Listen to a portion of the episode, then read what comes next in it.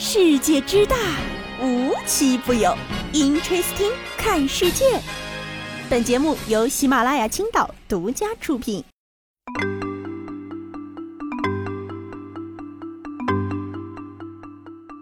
Hello，大家好，欢迎收听今天的 Interesting，我是悠悠。呃，上个周发生了一个大的热点事件啊，悠悠非不上周说，我就要这周说，叛逆，毕竟咱也不是那凑热点的人是吧？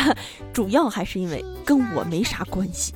你说上周这件大事儿，胡歌官宣，跟我们有关系吗？啊，大家伙热闹啥呢？啊，你看这网上的网友就开始了啊，网友一说，孩子名字我都想好了，就叫胡一菲。网友二说：“收留《仙剑》新罪儿童彭于晏，人彭于晏用你收留吗？哈，还有我啊，我现在的心态就是，现在只剩下我和彭于晏不急了，不如我们俩蹭，嗯，打住。然后呢，还有这个随时随地只要有热瓜就会被 Q 出来的汪峰老师，别急框钩，人在春节放假中，莫蹭。”要说呢，这曾经是结婚老大难的伴郎专业户，人家直接有孩子了。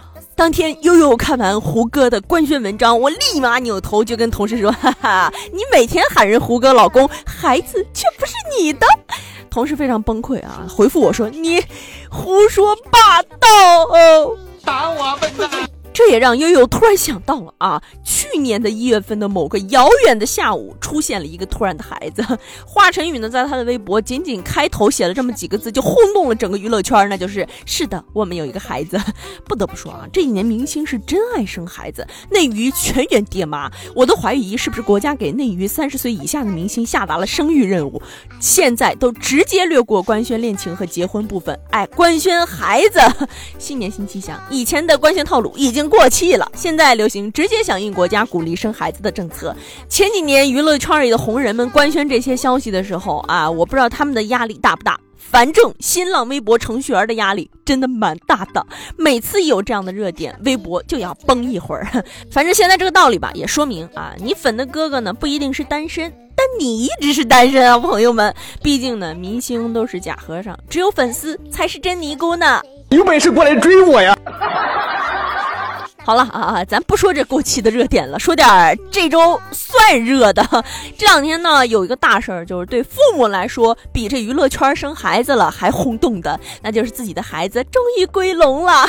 我觉得啊，好像过去这三年之间，这小朋友们上学都特别不正常，大部分呢都是要不延迟开学，要不开了上一段时间呢就接着回家上网课。反正啊，这父母们呢是没有消停的时候。不过这一下啊，我觉得从今年开始应该算是正常了。这小朋友们归笼了之后呢，这父母们的负担也减轻了不少啊。要说现在这个世界上最开心的人是谁？除了你的父母，还有谁呢？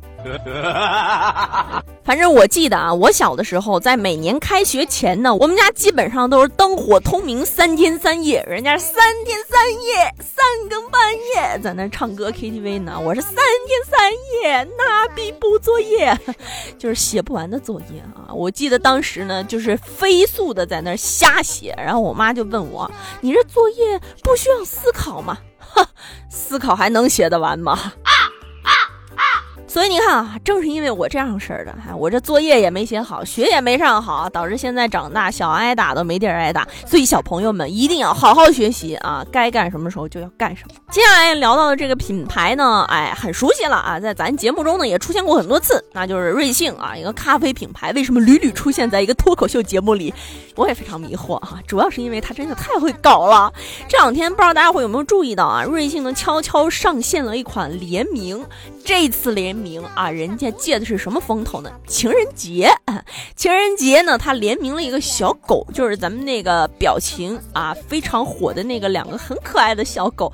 人家瑞幸呢也是拿捏了啊，又上新品又搞联名的。但是这两年，我觉得瑞幸简直就开挂了啊！从去年的这个生椰拿铁开始啊，他就迷上了联名，只要一联名就打开了财富密码。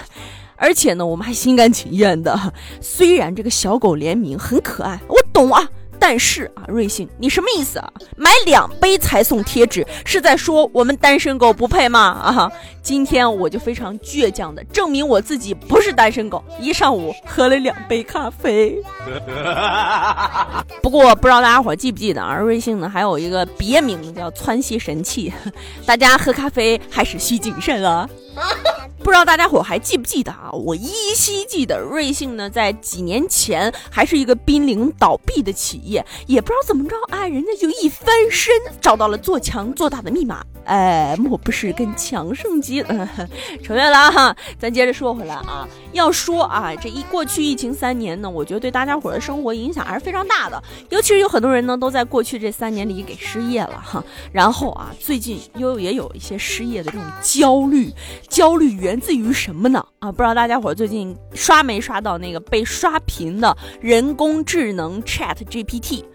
单说 Chat GPT 呢，估计大家会感到陌生啊。在，但如果我给大家复述一下前几个月刷过一次屏的 AI 对话啊，大家应该就比较清楚它是什么了。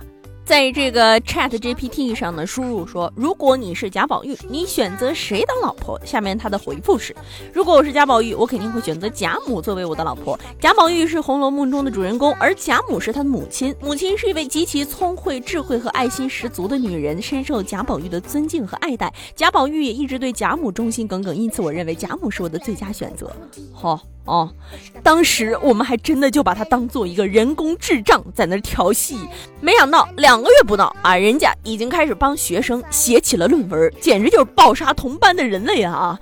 上个月啊，北密歇根大学的哲学教授为自己任教的一门世界宗教课程评分时，惊喜地读到了一篇全班最好的论文。在这篇论文中呢，作者以简洁的段落、恰当的举例和严谨的论据，探讨了罩袍禁令的道德意义。是的，聪明的你肯定猜到了，这篇文章就是 AI 写的，接上一个机器人，甚至都不需要你动手写哈。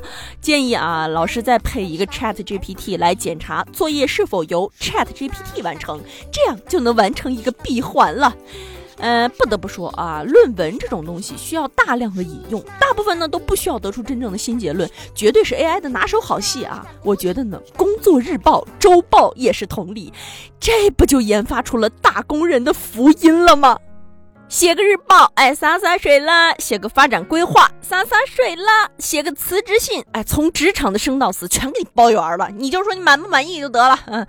不过啊，你要真想检验一个 AI 它到底 A 不 AI，你还得看它的编程功能，弄点小代码啊，这就属于人家 Chat GPT 的老本行了，简直就是一个信手拈来。你只要输出一个你的需求，人家可以在很快的速度之内给你打出一个准确无误的代码。前两天又在网上看到一个段子啊，说现在程序员呢都不用自己写段子了。现在程序员呢都不用自己写代码了啊，他们会自己写一份代码，再用 Chat GPT 写一份代码。如果自己的代码和他的代码不一样的话，那就证明很好，自己写错了。所以啊，肉眼可见，这个 Chat GPT 已经在俺们的领域高歌猛进了。我觉得用 AI 出节目也指日可待了啊！如果有一天 AI 可以自动收集好玩的新闻，还可以编成 interesting，那么悠悠就每天爆更五百条，简直就丝毫不费力呀！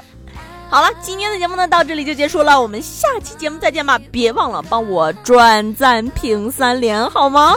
拜拜。